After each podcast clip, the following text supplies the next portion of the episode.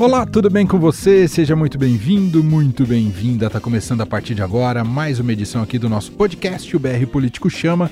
Todas as quartas-feiras, com os editores do brpolitico.com.br, Vera Magalhães e Marcelo de Moraes, analisando os principais fatos da política e da economia neste momento. Uh, aqui em São Paulo está comigo Vera Magalhães. Olá, Vera, tudo bem com você? Olá, Emanuel. Boa tarde, boa noite, bom dia para todos que estiverem nos ouvindo. É isso aí. Direto de Brasília, Marcelo de Moraes. Olá, Marcelo, como vai? Salve Emanuel, salve Vera, boa tarde, bom dia, boa noite para todo mundo. A aposta de vocês em Parasita deu certo, né? A gente não falou no podcast, mas falamos no, na live. Foi na live, né, que a gente falou de Oscar, né, Marcelo? Foi na live e foi unanimidade. É. Nós, todos fechamos Parasita, Parasita arrebentou, ganhou quatro Oscars, né? Não foi só o melhor filme, ganhou o melhor filme, melhor filme estrangeiro, melhor roteiro original e ganhou o melhor diretor. Então fez barba, cabelo e bigode. É isso aí. Bom. No programa de hoje, nos nossos blocos, no primeiro bloco, vamos falar sobre as chuvas nas grandes metrópoles do Brasil, sobre a questão climática e planejamento urbano em relação a isso. São Paulo viveu realmente uma segunda-feira muito caótica. Atenção especial agora com deslizamentos, desabamentos. Graças a Deus, até agora, nenhuma vítima fatal na cidade de São Paulo, é, por conta do trabalho preventivo que a gente faz nos locais de maior dano de risco geológico e agora poder abrigar todos aqueles que estejam desabrigados num momento como esse. No segundo bloco do programa, nós vamos falar sobre a reforma ou a ex-reforma administrativa, que parece não ser mais uma prioridade do governo do presidente Jair Bolsonaro. O funcionalismo teve um aumento de 50% acima da inflação, tem estabilidade de emprego, tem aposentadoria generosa, tem tudo. O, o, o hospedeiro está morrendo, cara virou um parasita, o dinheiro não chega no povo e ele quer aumento automático. Não dá mais, a população não quer isso. Depois, no terceiro bloco, a, como bem batizou Marcelo de Moraes, as fake news na CPMI das fake news, uh, um, um, os escândalos que tem acontecido ali naquele ambiente é o assunto do terceiro e último bloco. E depois tem uma notícia nesse momento que a gente está gravando o podcast importante que a gente também vai deixar para o finalzinho do programa para comentá-la com mais consistência. Ela queria entrar na minha residência para ver o meu notebook, entendeu? Ah, mas eu quero ver seu notebook e tudo mais. Aí ela falou: Eu tô com todo o seu processo na, na, na minha mão. Eu falei, mas como assim você está com todos os meus o meu processo na sua mão e como que você conseguiu meu telefone? Entendeu? E ela não informou. Até hoje eu não sei como que ela pegou meu telefone e como ela teve acesso a todo o processo. Ajeite seus fones de ouvido porque o BR Político Chama já começou. BR Político Chama. O que você não pode perder na política e na economia. Com Vera Magalhães, Marcelo de Moraes e Emanuel Bonfim.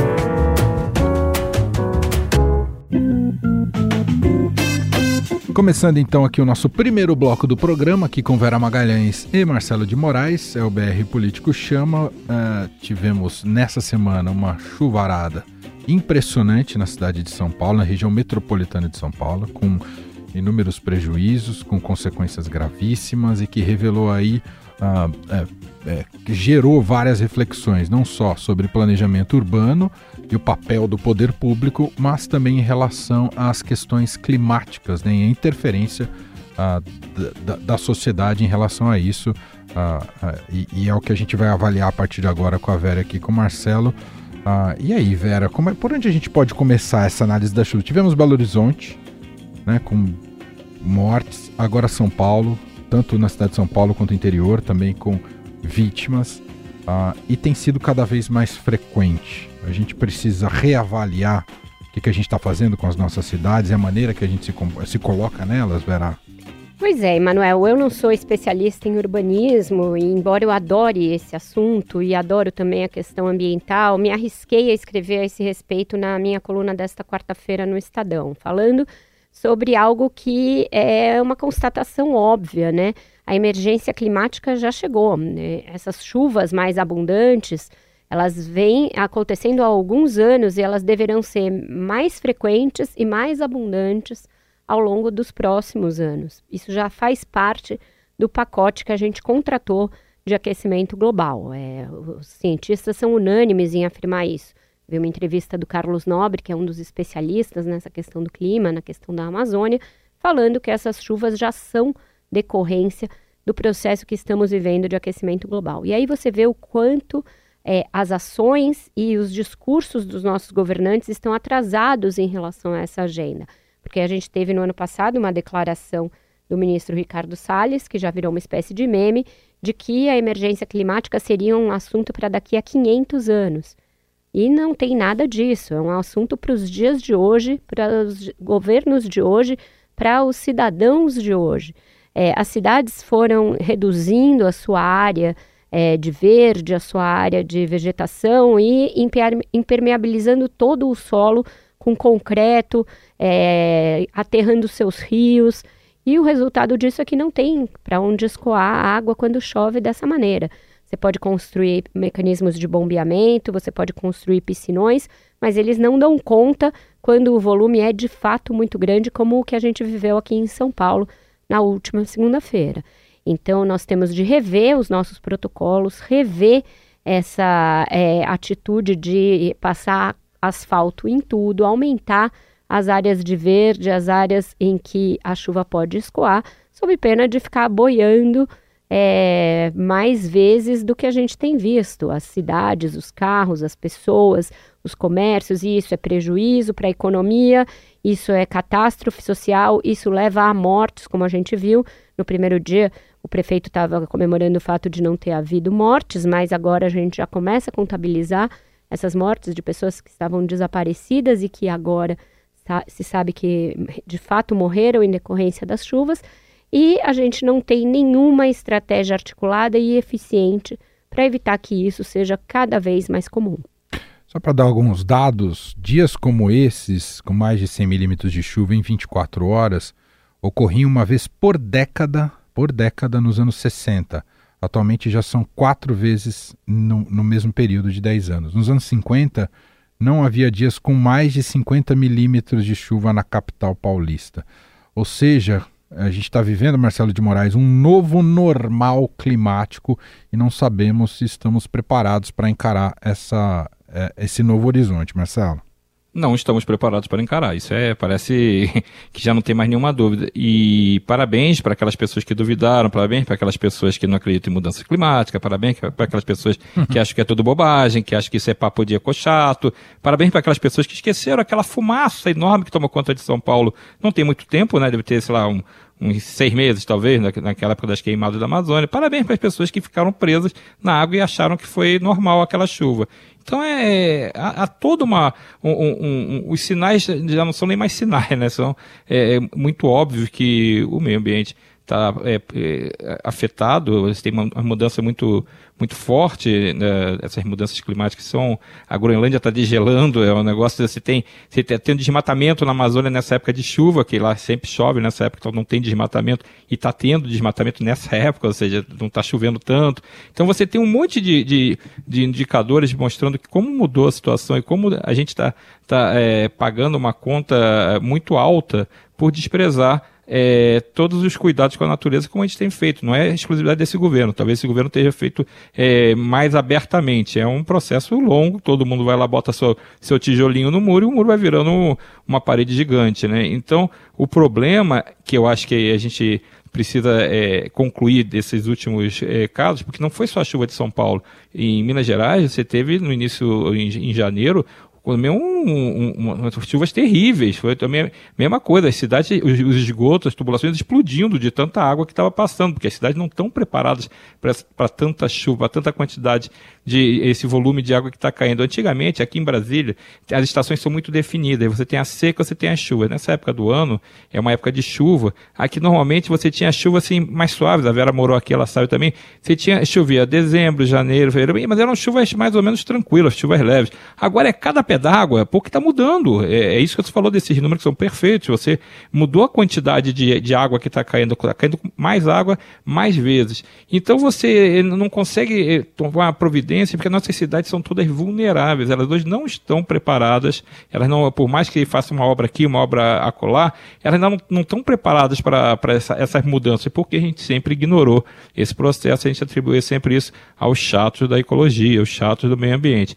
E o mais grave que eu acho, é que não tem um sinal de que isso vai mudar rapidamente, porque a gente vê todos aqueles discursos, e eu vou lembrar que teve o Fórum é, Econômico Mundial em Davos, onde o Brasil foi praticamente é, advertido que, olha, vamos parar de investir aí, a economia não vai crescer porque a gente vai parar de botar dinheiro aí porque você não tem preocupações ambientais.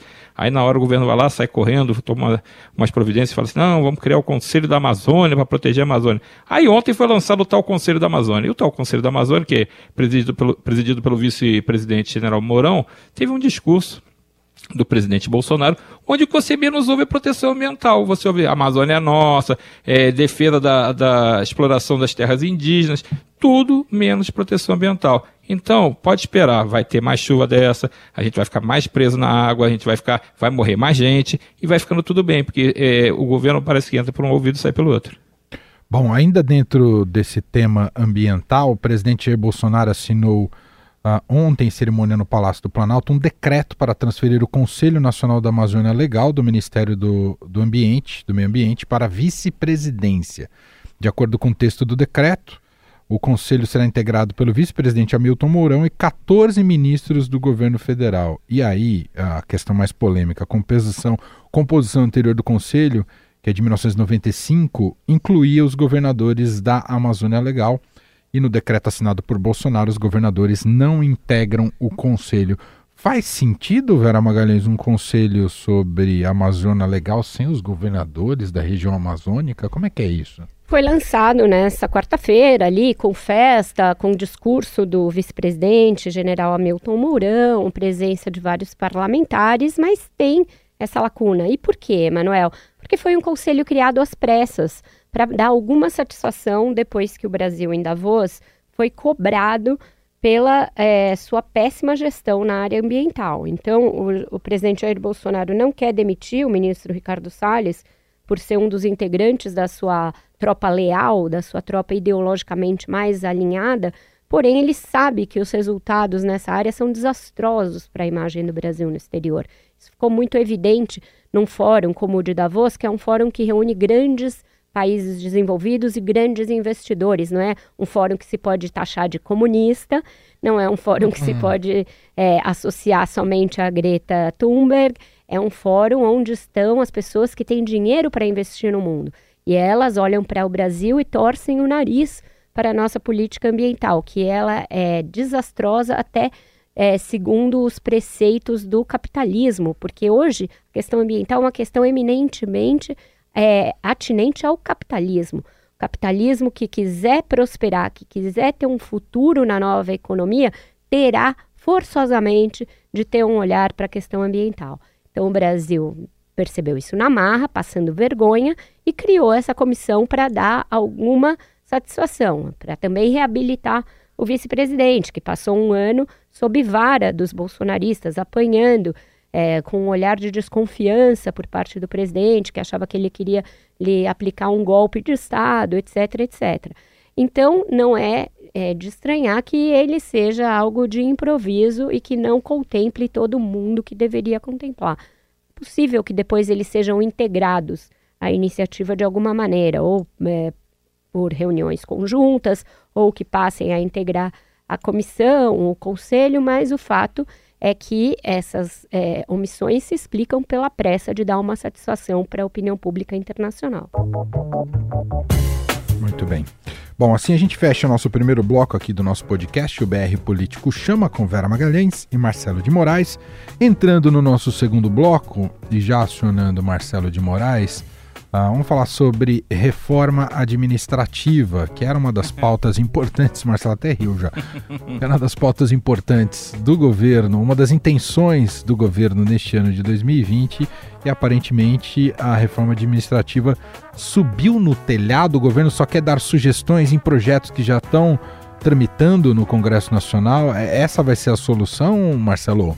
A vaquinha foi pro brejo, né? Tá totalmente caminhando pro brejo. A reforma administrativa, ela é, é igual a, questão das mudanças climáticas. A gente está avisando lá atrás. Olha, os caras não querem votar, o governo não quer votar. O que, que aconteceu? Vamos, vamos, vamos rememorar um pouquinho. O governo, ele nunca teve um conforto muito grande com a reforma administrativa. Por quê? Porque é um ano de eleição, o Bolsonaro, ele está claramente com seu foco na reeleição. É uma matéria que desgasta eleitoralmente, tem muito servidor, servidor é uma classe muito mobilizada, e fica com aquele risco de você mexer com os atuais servidores e com os futuros servidores e, causar um desgaste político. Tinha muita gente no entorno dele, no entorno do Planalto, que falava o tempo inteiro para o Bolsonaro que isso era um processo difícil de administrar politicamente, que, e acabava recomendando que ele deixasse essa conta para o Congresso fazer. O Congresso quisesse, aprovava uma reforma administrativa e tchau e benção.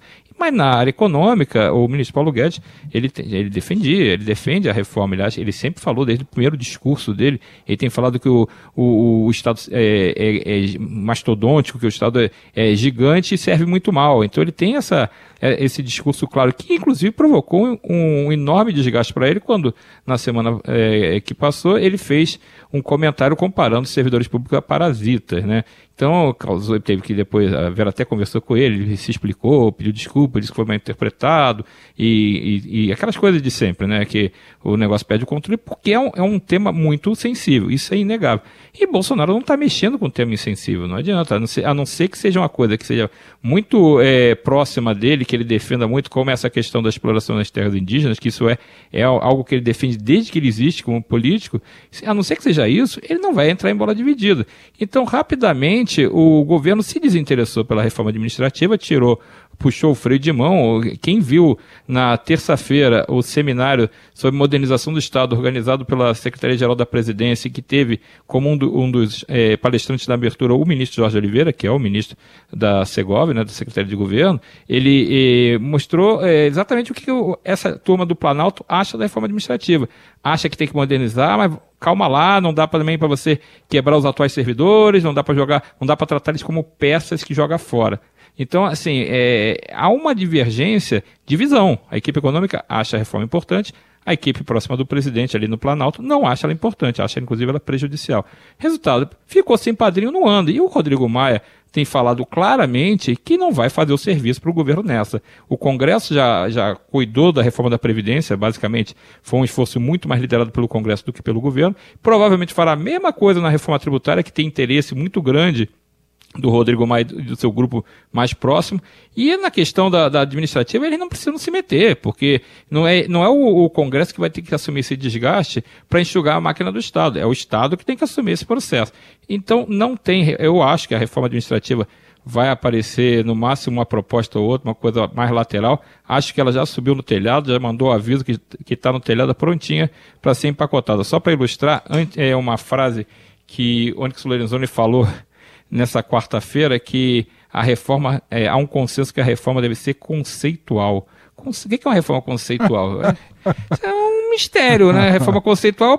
A gente, quando falava essas coisas em jornal, o, o, o chefe da gente fala assim: você está me enrolando, hein? Você está me enrolando, está me embromando. A reforma conceitual é o novo. É, é, é Colocar novo, na, na Bienal aqui. É, de é, um, arte. Negócio, é um negócio inacreditável. Então, quando parte para esse tipo de definição do que é reforma administrativa, você conclui o quê? Não tem reforma nenhuma. Vera Magalhães, sem reforma administrativa, como ficamos, Vera? A PEC emergencial agora virou. É, precisa aprovar, não é, Vera? Vira a panaceia para todos os é, males, mas ela não resolve. Não resolve o futuro, Emanuel. Ela resolve o caso quando a gente. Quando acontecer, que nem aconteceu com a enchente aqui em São Paulo. quando transbordar, ela vai lá e abre uma espécie de um ralo. Mas isso é enxugar gelo. Isso não significa que a gente vai parar de destinar quase todos os orçamentos de municípios, estados e da União ao pagamento de pessoal, porque a Constituição de 1988 criou um sistema que não é mais factível nos dias de hoje. Ela colocou para dentro da estabilidade, como servidores públicos, é, todos os cargos que não são nem de carreiras só típicas de Estado você tem lá é, toda uma gama de serviços que poderiam ser CLT ou poderiam ser terceirizados e que estão dentro da estabilidade do servidor público. Além disso, não estabeleceu nenhum tipo de critério de meritocracia, de produtividade para avaliar esses servidores e para que eles mantivessem essa estabilidade, nem é, no início da carreira. Então a gente tem um sistema que era necessário que fosse dessa maneira na, na redemocratização, quando a Constituição foi pensada, mas que hoje em dia não é mais funcional. Ainda assim, o governo, o presidente Jair Bolsonaro, resolveu ceder aos apelos mais populistas daqueles que o cercam.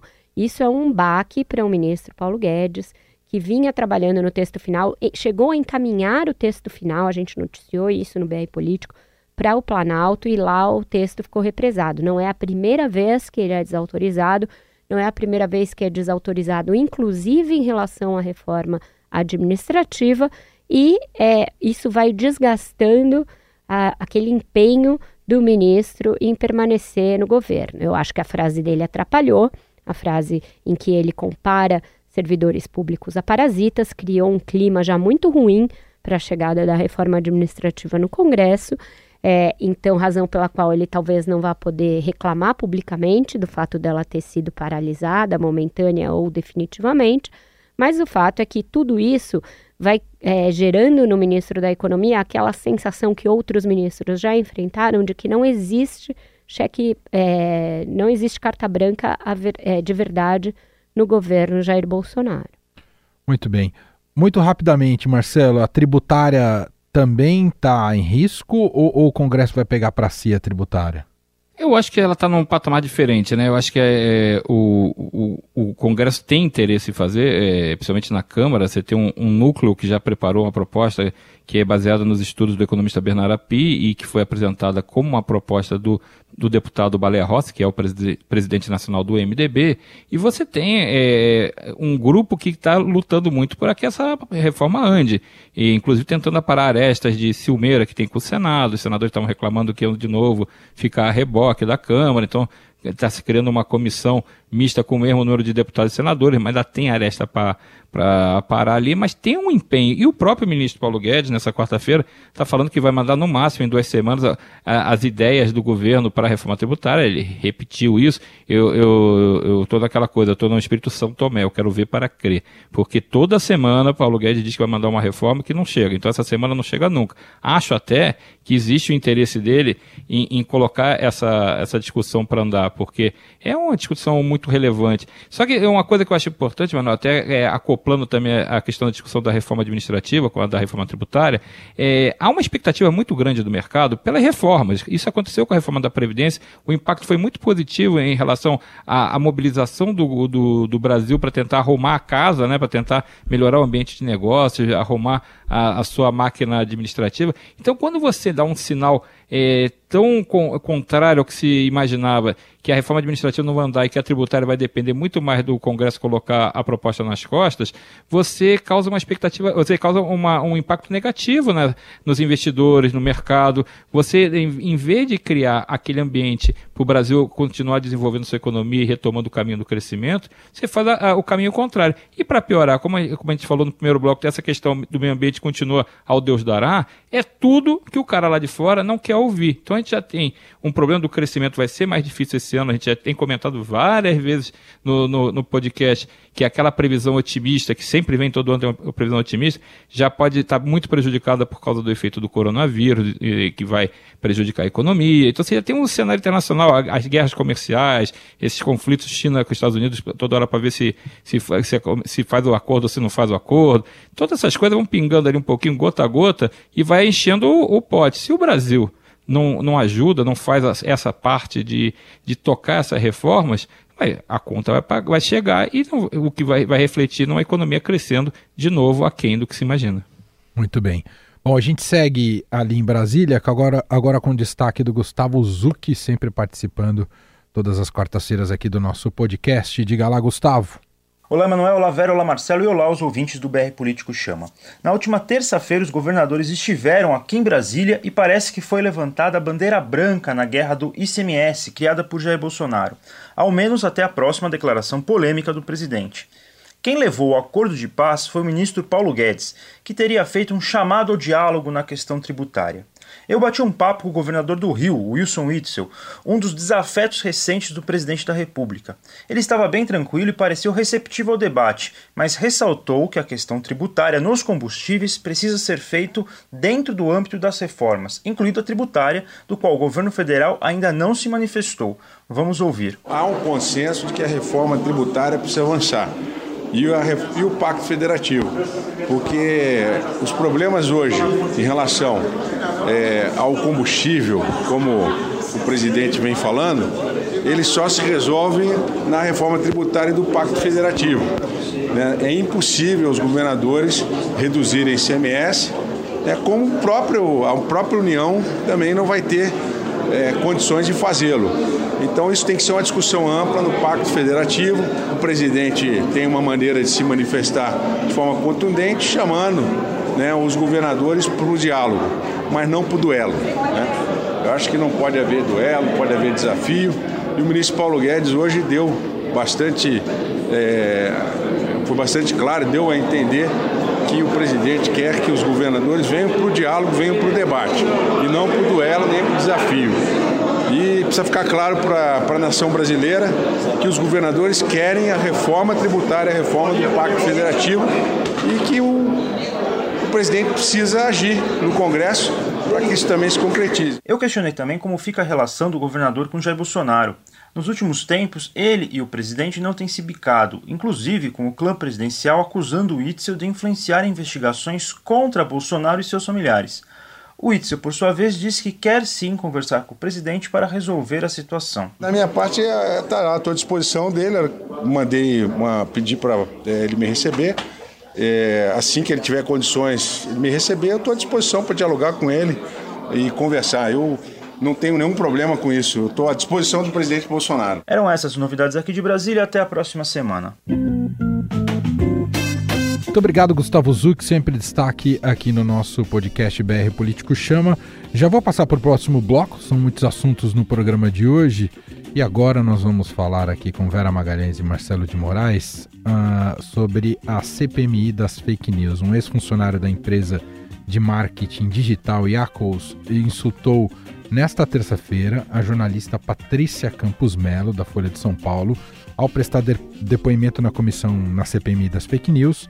O Hans River do Nascimento disse que a jornalista queria sair com ele em troca de informações para uma reportagem. Ao comentar as acusações, o deputado Eduardo Bolsonaro, filho do presidente, PSL de São Paulo, disse não duvidar que a repórter possa ter se insinuado sexualmente, como disse o senhor Hans, em troca de informação para tentar prejudicar a campanha do presidente Jair Bolsonaro. Isso aqui é uma fala do próprio Eduardo. Após sua participação na CPMI, o filho do presidente ainda postou suas afirmações no Twitter. Isso gerou um abaixo-assinado que eu gostaria aqui, em apoio, a, repudiando evidentemente as acusações em apoio a Patrícia Campos Melo, que a Vera vai contar um pouco para a gente sobre essa iniciativa num momento importante, né, Vera? Pois é, Manuel, isso é um ataque não à figura da jornalista Patrícia Campos Melo, embora seja também é um ataque ao jornalismo, ao jornalismo profissional, à liberdade de imprensa, porque é, o, o depoente foi até a CPI, mentiu deliberadamente, mentiu muito e fez ali insinuações gravíssimas. Insinuações não foram afirmações gravíssimas quanto ao comportamento profissional da Patrícia, dizendo que ela se insinuou para ele para obter informações. Ela quebrou todo o sigilo da troca de mensagens com ele, divulgou os prints, divulgou os áudios. Depois ela teve prints adulterados ainda pelos bolsonaristas, numa segunda tentativa de comprovar o que não era possível de ser comprovado, porque o que fica patente na troca de, de mensagens entre eles é que ele se insinua sexualmente para a repórter e ela não dá prosseguimento a isso.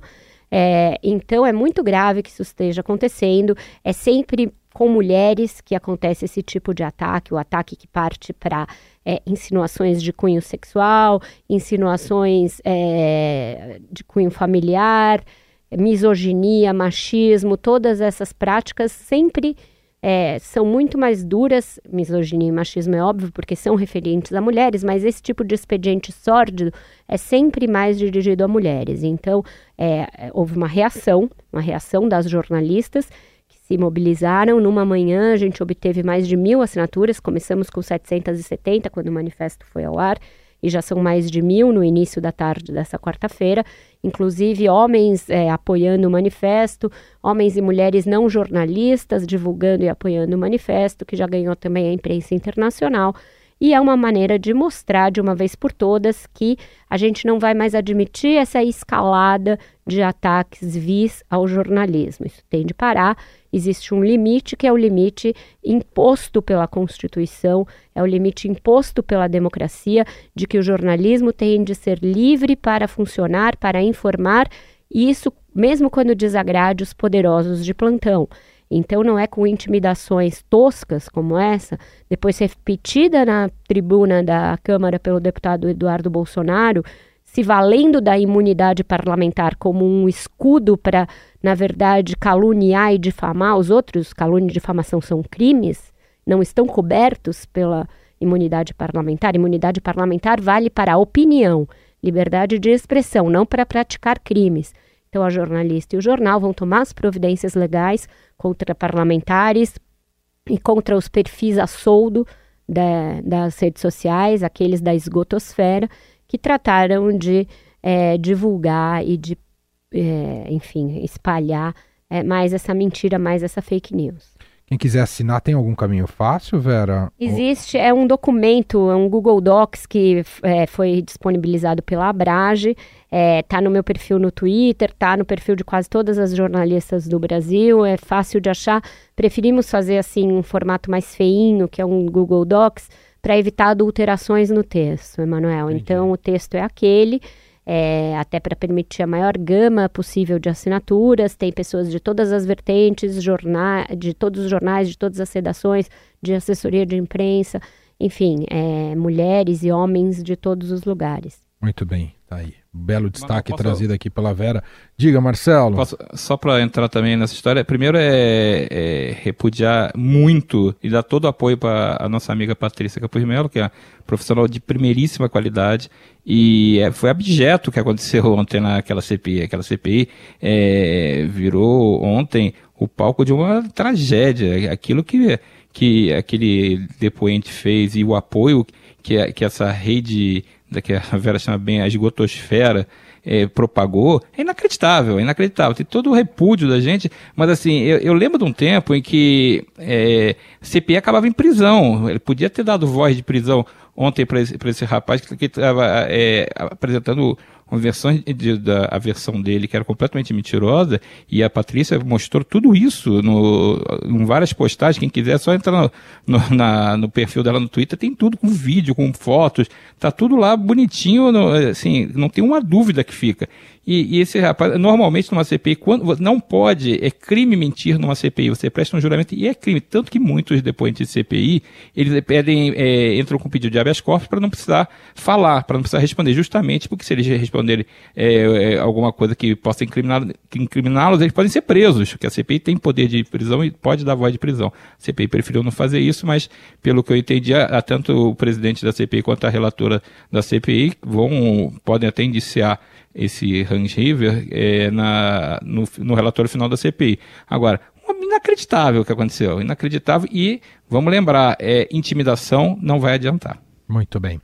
Gente, o programa encerraria em tese neste momento, mas surgiu uma notícia muito importante assim que a gente começou a gravar no início da tarde desta quarta-feira, uh, com mudanças no Palácio do Planalto já confirmadas, portanto, uh, deixei para o fim para que a Vera Marcelo ficassem mais à vontade para comentar com mais uh, elementos, né? É só então trazer a informação. O presidente Jair Bolsonaro convidou o general Walter Braga Neto, atual chefe do Estado-Maior do Exército e que comandou a intervenção no Rio de Janeiro. Acho que muita gente se lembra dele. Justamente nessa fase, ele vai assumir o cargo de ministro da Casa Civil, ou seja, depois daquela fritura do Onyx Lorenzoni, ele sai de fato da Casa Civil e ele deverá, atenção para o verbo, ele deverá ser deslocado para o Ministério da Cidadania, hoje comandado por Osmar Terra. Dessa forma, todos os ministros que trabalham dentro do Palácio do Planalto serão de origem militar. Eu vou pegar então uma breve análise de, de Vera e Marcelo para a gente concluir essas mudanças. Vera, Pois é, informação é, dada pela nossa colega do Estadão, Vera Rosa, no, no site do Estadão e também por outros jornais, é, o convite ao general Braga Neto. Ainda não tem a troca consumada, efetivada, é, mas o convite houve, está confirmado, e com isso o Onix Lorenzoni passaria ao Ministério da Cidadania. Osmar Terra não se sabe se vai ser deslocado para outra área do governo, ou se vai deixar o governo, mas seriam essas as mudanças postas aí na mesa, Emanuel. O ministro Onyx Lorenzoni, a gente sabe bem, já vinha desgastado de, desde o início do ano.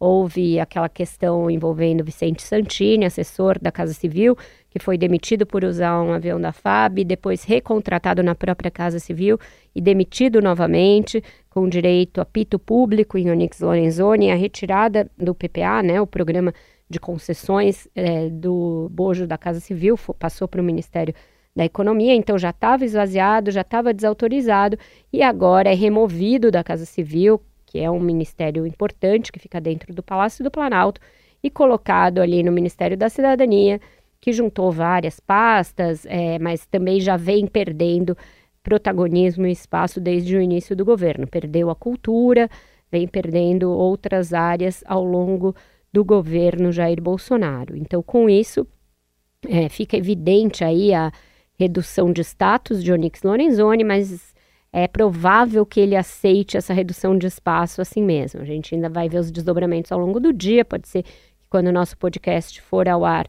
alguma coisa já tenha clareado nesse, nesse assunto, mas aí a gente retoma na nossa live da sexta-feira. Já convido aqui todos os nossos ouvintes para participarem do BR Político Comenta, que vai ao ar é, na sexta-feira, no início da tarde também, duas, duas e meia. Muito bem. Marcelo, seu pitaco final, então, em cima desse assunto?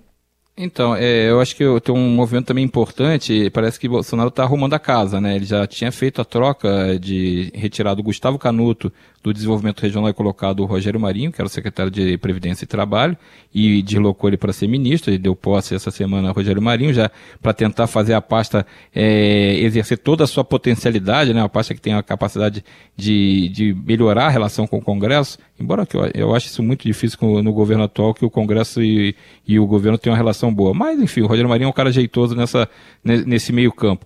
Mas, e agora com essa troca de Onyx Lorenzoni, de Onyx Lorenzoni da, da Casa Civil, você tem um outro perfil ali em volta do presidente. É, esses ministros da cozinha passam a ser todos militares. É uma coisa, é, é, é, parece uma reaproximação do presidente com uma espécie de núcleo duro militar. Ele passa a ter o general Heleno, o general Ramos, da coordenação política.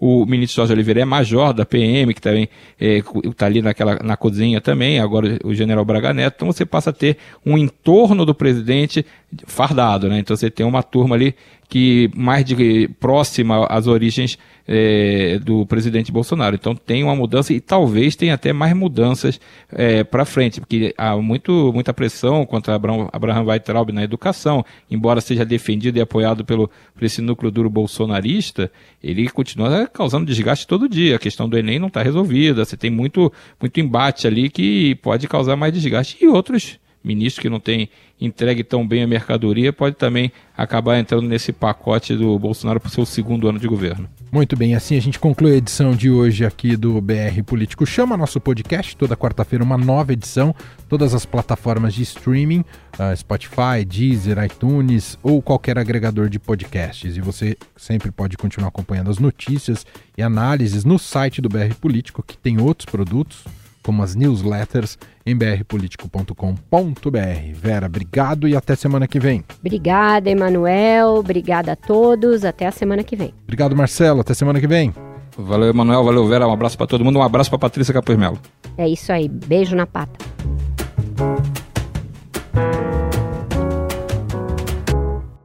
BR Político Chama. O que você não pode perder na política e na economia. Com Vera Magalhães, Marcelo de Moraes e Emanuel Bonfim.